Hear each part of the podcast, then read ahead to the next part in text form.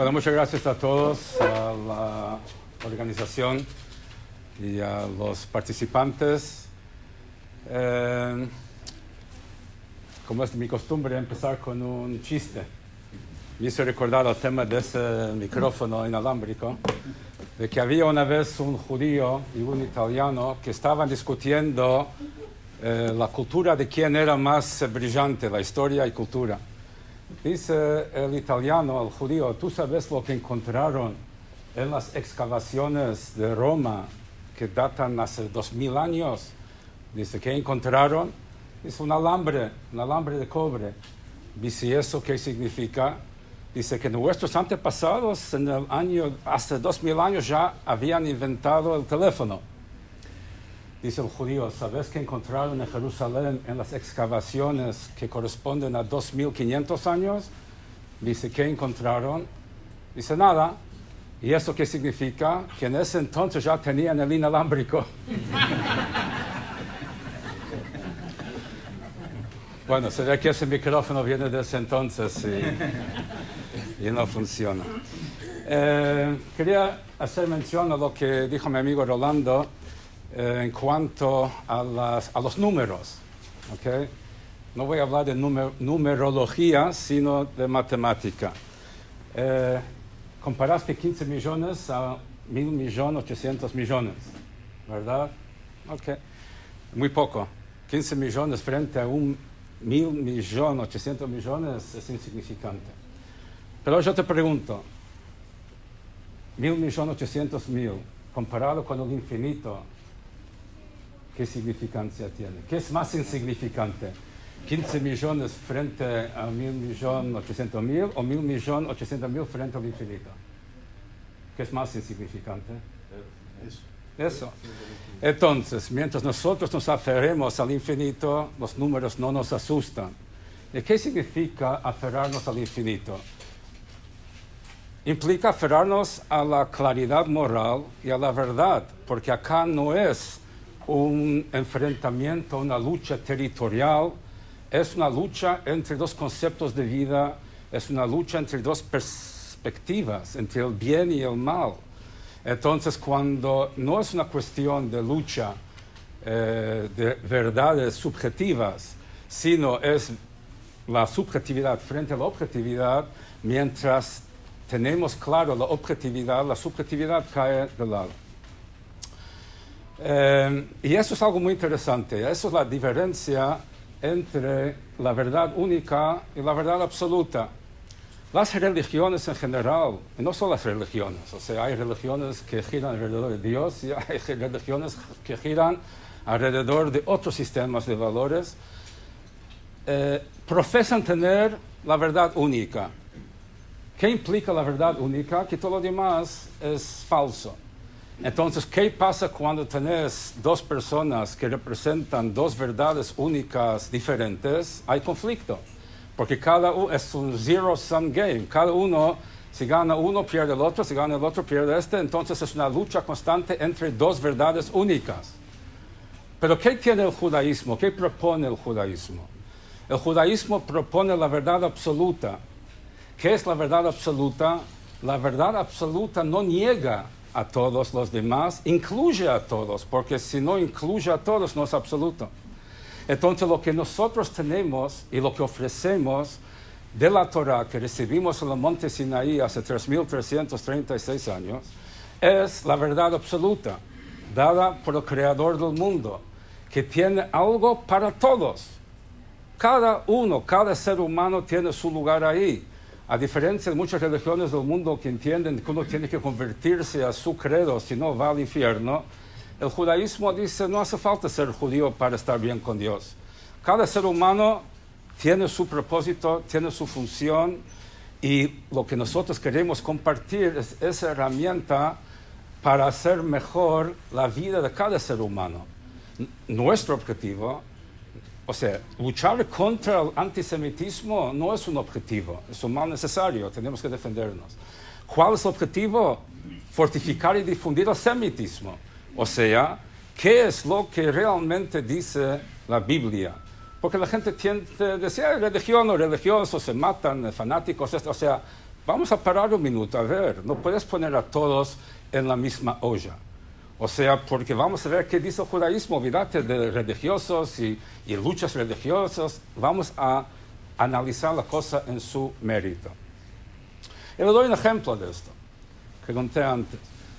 Eh, un día, acá en Punta del Este, hace 10, 15 años puede ser ya, estaba caminando por la Rambla con un amigo eh, vestido así, de civil, sin corbata, ni siquiera sin saco, caminando, paseando por la Rambla un día de verano. Se nos acerca un chico de 10 años, viene corriendo, ¿ustedes de dónde son? Digo, yo soy de Montevideo, mi amigo es de Buenos Aires. Digo, no, no, no, en serio, ¿de dónde son? Sí, en serio, yo vivo en Montevideo, mi amigo en Buenos Aires. Dice, ¿por qué se visten tan raro? Digo, ¿qué hay raro como estoy vestido? Dice, esa gorra en la cabeza. Ah, esa gorra en la cabeza se llama kippah. Y la tenemos puesta para recordar que siempre Dios está encima nuestro, que hay algo arriba en nuestra cabeza, que Dios está por encima de nuestro. Dice el chico, ¿sabe qué? Yo no creo en Dios. Digo, ¿sabes qué? Dios cree en vos. Si te creó es porque tú puedes hacer algo que, valioso que nadie en el mundo puede hacer. Dice, ¿en serio? ¿Cómo sabe? Digo, porque si alguien puede hacer lo que tú puedes hacer, ¿para qué te creó? Te creó porque hay algo especial que tú puedes hacer que nadie en el mundo puede hacer. Dice, ¿en serio? ¿Qué es lo que yo puedo hacer que nadie puede hacer? Digo, yo no tengo la respuesta a esta pregunta. Búscala tú. Cada mañana levantate y pensar, ¿qué puedo yo aportar que otro no puede aportar para hacer de este mundo un mundo mejor? Entonces, ese es un simple ejemplo de un diálogo ¿no? donde uno podría analizar el comienzo como discriminación, como intolerancia, xenofobia. Viene un chico a decir de dónde son y como que son exóticos, ¿no? Y terminó siendo una conversación para mí tan profunda, tan, tan, tan eh, simbólico de lo que entiendo es el diálogo entre el judaísmo con cada ser humano. Lo que el judaísmo le ofrece a cada ser humano son dos cosas, un desafío y la inspiración. Un desafío para buscar su propósito de la vida y la inspiración para ayudarlo a encontrarlo. Y entonces cuando una persona tiene claro su razón de ser, entonces ahí no tiene lugar para odiar al prójimo. La mayoría de los delincuentes, no sé, mayoría, no hizo el estudio científico, pero imagino que muchos de ellos agreden al prójimo no porque no valoran la vida y propiedad del otro, no valoran su propia vida, su propia vida no tiene sentido. Entonces, por eso están, por eso están abiertos a, a mirar al otro, a agredir al otro. Pero cuando una persona tiene su razón de ser y tiene claro su propósito de vida, es algo que lleva a una armonía. Cuando uno tiene armonía interior, eso lleva a la armonía con el prójimo. De hecho, uno de los famosos versículos de la Biblia es amarás a tu prójimo como a ti mismo. Y la pregunta es, ¿es posible? ¿Es posible amar al prójimo como a mí mismo? Yo soy yo, el otro es el otro. Una vez estaba caminando por la calle y me dolía la muela y veía a la gente caminando y dije, ¿cómo pueden estar tan tranquilos si tengo tanto dolor en mi muela? Y claro, mi muela es mi muela, no su muela. Entonces, ¿qué significa amar al prójimo como a mí mismo? La explicación es de que depende cómo uno define a sí mismo. Todos acá sentados, todos, sin excepción, somos una composición de alma y cuerpo. Pero hay dos maneras de verlo. O soy mi cuerpo y tengo alma, o soy mi alma y tengo un cuerpo. Y eso no es un juego de palabras. ¿Cuál es la diferencia? Uno puede decir, yo soy mi cuerpo, mi cuerpo necesita una cantidad de cosas, mi cuerpo busca satisfacerse. Sin el alma, el alma viene a ser como una batería que lo hace funcionar, pero soy el cuerpo, o sea, quiero que mi cuerpo disfrute y necesito el alma para que ande. O al revés, uno puede decir, soy mi alma y el cuerpo es nada más que una herramienta por medio de la cual el alma puede impactar este mundo físico. Pero el cuerpo no soy yo, es una herramienta mía, yo soy el alma. Ahora, ¿qué diferencia hay? Porque lo que diferencia, lo que separan entre las cosas es el lado físico. Dos vasos son idénticos, no pueden ocupar el mismo espacio. Pero a nivel espiritual no hay ese conflicto. O sea, de que lo que nos separan a todos son los cuerpos, lo que nos unen es el alma. Entonces, cuanto más cerca uno llega a definirse en base a su alma y entiende que soy mi alma, entonces me permito unirme con otro, porque la esencia divina de cada uno de nosotros es idéntico. Entonces, cuando yo encuentro como un denominador, trasciendo las diferencias, entonces veo las diferencias un complemento, no una amenaza.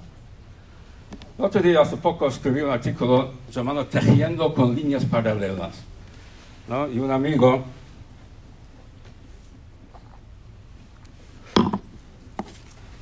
mi amigo Yanai Silverstein, eh, llamó la atención, no se puede tejer líneas paralelas, porque líneas paralelas, si son paralelas, no se puede tejer. Son dos líneas que nunca se encuentran.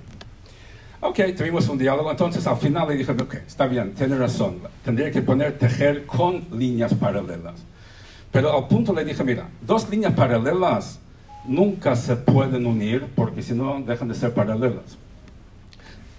¿Qué se hace? Pero ¿cómo se hace un cuadro, un cuadrado? Se necesita cuatro líneas paralelas. ¿Y cómo se hace un cubo? Se necesita líneas paralelas. Sin líneas paralelas no puedes hacer un cuadrado no puedes hacer un cubo, no puedes hacer una estructura. Entonces, la idea acá no es, hablando de verdad absoluta, no es que uno tiene que dejar de ser lo que es. Uno tiene que ser lo que es. Y hay lugar para cada uno con sus diferencias. Y veo en el diferente algo que me... No es que tengo que tolerar al diferente. Abrazo y bendigo al diferente porque sin el diferente falta algo en mí, en toda la estructura. Porque si hablamos de verdad absoluta, si hablamos de un creador que nos creó a todos por igual, como dice el Talmud, Dios creó un solo hombre. ¿Por qué? Para que ningún ser humano pueda decir que su origen es superior al del otro. Entonces, si, si hablamos de verdad absoluta, todos somos manifestaciones diferentes de esa misma verdad absoluta. Eso es lo que lo hace absoluto. Entonces, pero uno tiene que tener claro quién es y para qué está, para que pueda participar dentro de esto. Entonces, claro, una persona que viene de una religión, que eso es una cuestión de que pasa mucho en, el Medio Oriente, viene de una religión exclusivista, la verdad única, tiene que convertir a todos al Islam, tiene que conquistar, una vez que conquistan, toda esa actitud no deja lugar al otro. Pero si uno puede decir, mira, primo, te quiero mucho, tú tienes un rol, yo tengo un rol, vamos a complementarnos en vez de tratar de destruirnos, y si podemos lograr que la gente llegue a ese nivel de conversación, ahí los enemigos van a darse cuenta que pueden ser y son esencialmente interdependientes y cada uno completa y complementa al otro y no hay lugar para el conflicto. Hoy en día los conflictos están cuando miramos la cosa desde abajo. Miramos eh, los cuerpos. Entonces uno lucha por estar acá y otro lucha por estar acá, como dos vasos que quieren ocupar el mismo lugar. No hay forma de resolver. Pero si levantamos el diálogo a un nivel conceptual y ahí todos encontramos nuestro lugar y vemos que nadie está amenazando a nadie y cuando el otro es exitoso, eso es mi éxito y mi éxito es su éxito, todos estamos remando para el mismo lado, es la manera de lograr atacar el tema desde su raíz. Yo le voy a hacer una, una pregunta. ¿Es posible plantar cuatro árboles de tal manera que sean todos equidistantes, la misma distancia entre cada uno con cada otra? O sea, en un cuadrado, los diagonales más lejos que el lateral. ¿Es posible plantar cuatro árboles para que sean equidistantes todos entre sí? en una esfera. Ah, esfera, no tengo esfera con cuatro. Bueno, los que estuvieron en la sinagoga mía hace dos semanas escucharon la respuesta. Es una indirecta, un aviso. Y es... ¿Ah? Me doy cuenta. No, no, no, no. Lo que, lo que pasa no quiere, no quiere pinchar. Es posible. ¿Cómo es posible? En un plano es imposible. En pirámide. Si uno es un pirámide, ahí sí, porque ahí tiene triángulo abajo, son todos equidistantes y hace la misma línea para arriba, entonces tiene cuatro árboles equidistantes de esa manera. ¿Qué quiere decir esto?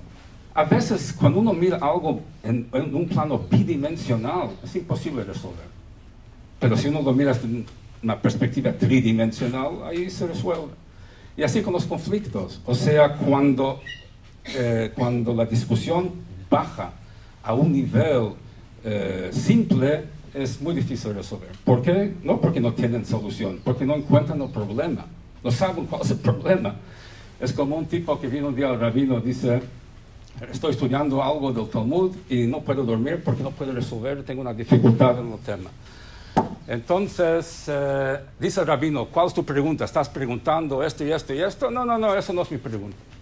Y quizás lo que te complica es esto, esto. No, no, no, no es. Y así media hora dándole posibilidades de cuál es su pregunta.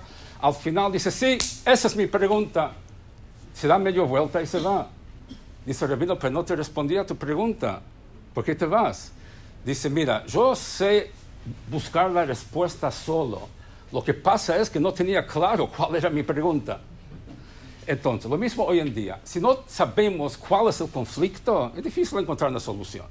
¿Cuál es el conflicto? Si uno pregunta cuál es el conflicto, ¿por qué nos odian? ¿Por qué nos odian? ¿Alguien tiene una buena respuesta? ¿Por qué odian a los judíos? ¿Cómo es que, que, que tantos miles, millones se, se agarran con 15 mil, que somos 0.02% de la población mundial? ¿Por qué? ¿A qué se debe? No tiene sentido, ¿o sí? Entonces hay un sentido. Y el sentido es algo que nuestros sabios nos enseñaron en el Talmud hace miles de años. Y es así. Conocen la historia de Purim cuando en Persia el rey Ahashverosh quiso, había un ministro Hamán, quería destruir al pueblo judío, y el rey era Ahashverosh. Entonces fue, le ofreció 10 mil monedas de plata para aniquilar a los judíos. Él dijo, no necesito tu plata, hacer con ellos lo que quieras, y ahí sacó un decreto de exterminio de todo el pueblo judío. El Talmud, nuestros sabios, traen para eso un ejemplo. Dicen, esa conversación se puede entender por medio de un ejemplo. Dos vecinos que tenían terrenos uno al lado del otro, uno tenía un montículo de tierra y otro tenía un gran pozo en su campo. Entonces, cada uno buscaba ver cómo solucionar cada uno su problema. Él quería sacar su montículo, él quería sacar el pozo. Entonces un día el del pozo dice, el del montículo, esta tierra, te lo compro. Así llenó el pozo. Dice, no, no necesitas comprar. A mí me molesta sacarlo gratis y llevarlo, llenar tu pozo. Así describen esa conversación entre el rey Hashverosh y su ministro, primer ministro Hamán. Ahora, el Rebbe de Lubavitch pregunta, dice, primero, ¿qué no se entiende en la conversación de ellos? Y segundo, ¿cómo esto lo explica? Porque además, eh, en el ejemplo, el que tenía el pozo necesitaba la tierra para llenar el pozo, para nivelar el campo. En la historia, el primer ministro quería matar a los judíos, que tiene que ver con llenar un pozo. O sea, aquí ver el ejemplo con el concepto que se quiere ilustrar. Y explica lo siguiente, que aquí está la causa del antisemitismo. ¿Por qué es que odian a los judíos? Por montículo y por pozo.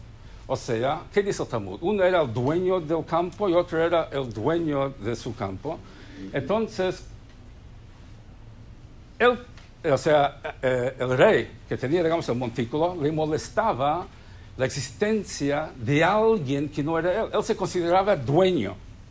Y si él es el dueño, un otro no tiene lugar ahí.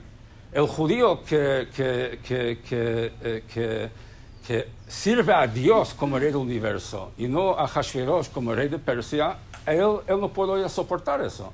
Porque yo soy el dueño acá. Dios no corta ni pincha. Y la gente que no reconoce mi autoridad máxima y tiene una verdad más arriba, no lo pudo soportar. El pozo representa el vacío que uno tiene. El primer ministro sentía un vacío existencial. Entonces, ¿por- ¿quién le causó ese vacío existencial? El pueblo judío con el cual él vino en contacto, que ellos tienen una vida con propósito y toda una filosofía, valores. Él, al lado de ellos, se sintió vacío. Entonces, en vez de elevarse y llenarse y vivir una vida de acuerdo a esa filosofía de la vida, era más fácil destruir a los que lo hacían ver su propio vacío. Entonces, esas son las razones. Y eso es, en definitiva, como dije antes, uno que ama a sí mismo, está en paz consigo mismo, puede convivir con lo diferente. Al revés, lo, lo- lo- lo- quiere, lo respeta, porque lo completa, lo complementa. Pero cuando uno se siente en un vacío, entonces no puede soportar al otro porque el otro lo hace sentir que no tiene valor. De hecho, por eso Monte Sinaí se llama Sinaí de la palabra siná, odio. Dicen nuestros sabios, cuando el pueblo judío recibió la Torah, los diez mandamientos, conjuntamente con eso llegó odio hacia nosotros. ¿Por qué? Porque Dios había propuesto a todas las naciones del mundo de ese entonces recibir la Torah. No lo querían, no querían pagar el precio, digamos, de la disciplina que requería. Y cuando el pueblo judío finalmente lo recibió, eso los dejó en offside a los demás. Entonces, bien, ellos quieren el beneficio que trae la Torah, pero no querían pagar el precio que implica. Hay muchos preceptos, 613 preceptos el judaísmo. Entonces querían el resultado, pero no querían el precio. Entonces, eso fue la causa. Cuando entendemos esto, ¿cuál es la solución? Desde esa perspectiva, ¿cuál sería la solución? La solución sería una solución de educación, de ayudar a cada persona a encontrar ese norte. ¿Y cómo se hace prácticamente? ¿Cómo se hace? Y ya terminó. Esta primera parte de la.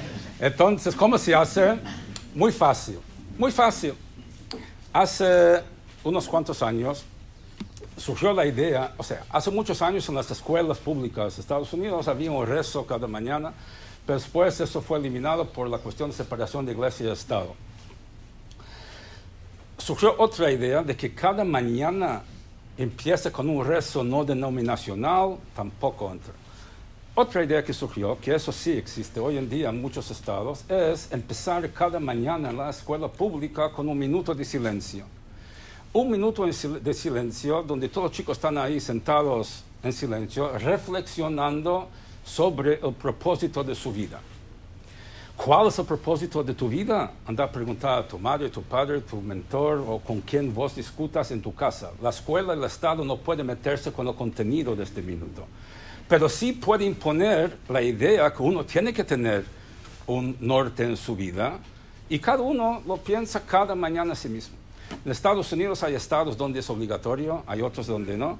Eh, hace uno o dos años lo, lo legislaron en Florida, en el estado de Florida, que todos los días empieza con ese minuto de silencio. Fui a ver una escuela pública en Nueva York para ver cómo funciona esto. Y la directora me dice, desde que empezaron a hacerlo, bajó el ausentismo en la escuela, los padres empezaron a involucrarse más en la educación de sus hijos porque no todos pueden ayudar a sus hijos con las materias, pero pueden hablar con su hijo sobre su razón de ser y el propósito de su vida.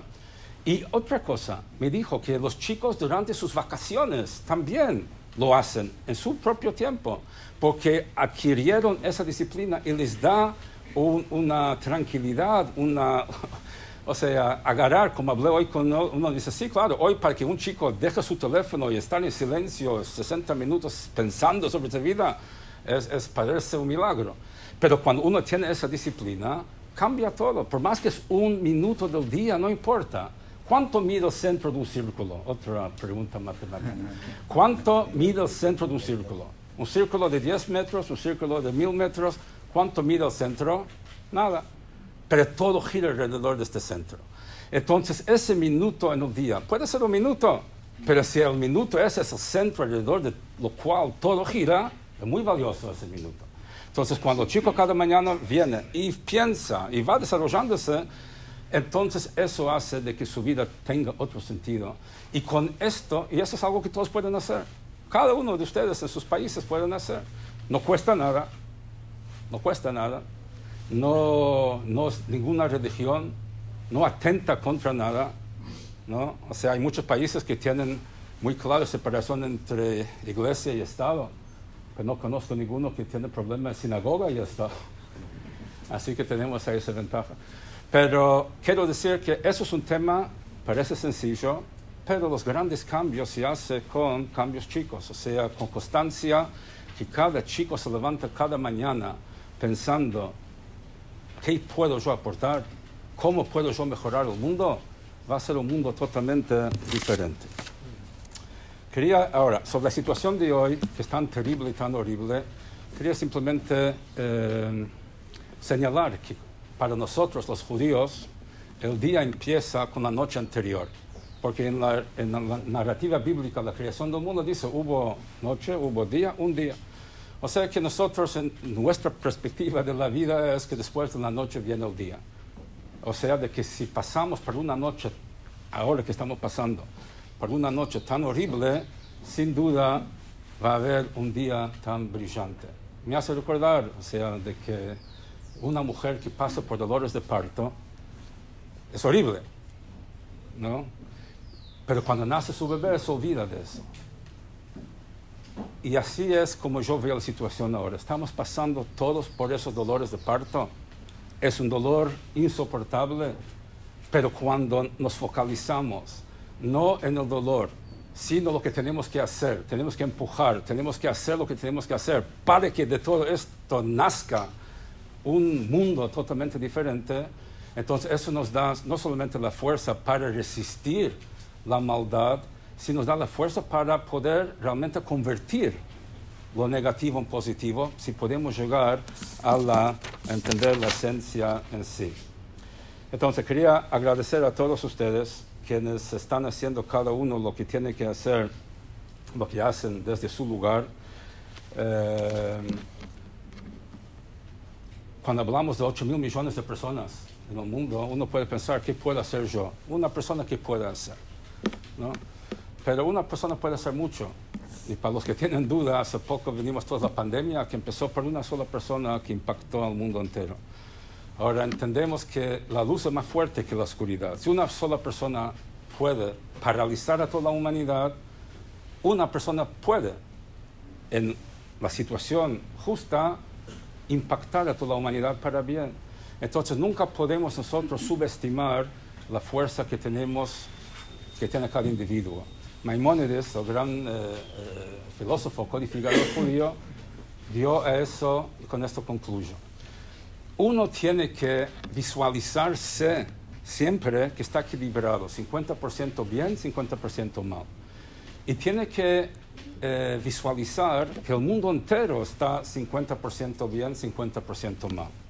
¿Eso que implica? Que con una sola buena acción puede cambiar el equilibrio suyo y del mundo entero. Porque si uno mira que él es uno frente a 8 mil millones, es una impotencia.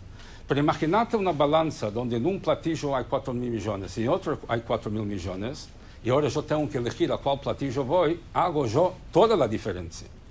Entonces, si miramos el mundo de esa manera, que todos importamos, no es que nadie importa, todos importamos. Porque como dijimos antes, frente al infinito, 8 mil millones son insignificantes. Y frente al infinito, uno es significante, no hay diferencia. Entonces, si Dios me creó es porque yo tengo algo para hacer, si no, no me hubiese creado. Y así cada uno de nosotros. Entonces, que cada uno sepa valorar. El día que empezó la pandemia, uno entró a la sinagoga y dijo, ah, eso nos muestra cómo el hombre no, sirve, no es tan poderoso como cree que, que, que, que, un virus lo puede matar, lo puede doblegar. Digo, al revés. Eso nos muestra cuán poderoso es el hombre, que un solo hombre armó todo este lío. Entonces vemos cuán poderoso podemos ser. Concluyo otra vez agradeciendo a los organizadores, agradeciendo a todos los que participaron y eh, agradeciendo a cada uno por lo que hace, porque uno nunca puede subestimar eh, la consecuencia de sus acciones. Eh, uno sabe lo que hace, pero no sabe las consecuencias de lo que hace. Así que concluyo deseando y confiado que muy pronto toda esa pesadilla eh, va a concluir y vamos a despertarnos y ver un mundo mucho más eh, fuerte a raíz de todas esas eh, eh, actitudes que fueron destruidas a través de esto, ¿no? al llegar a subir de nivel, a llegar a otra dimensión y ver las cosas de una manera que nos permitirá a todos a vivir eh, más plenamente en paz con nosotros mismos y en paz con el prójimo. Muchas gracias.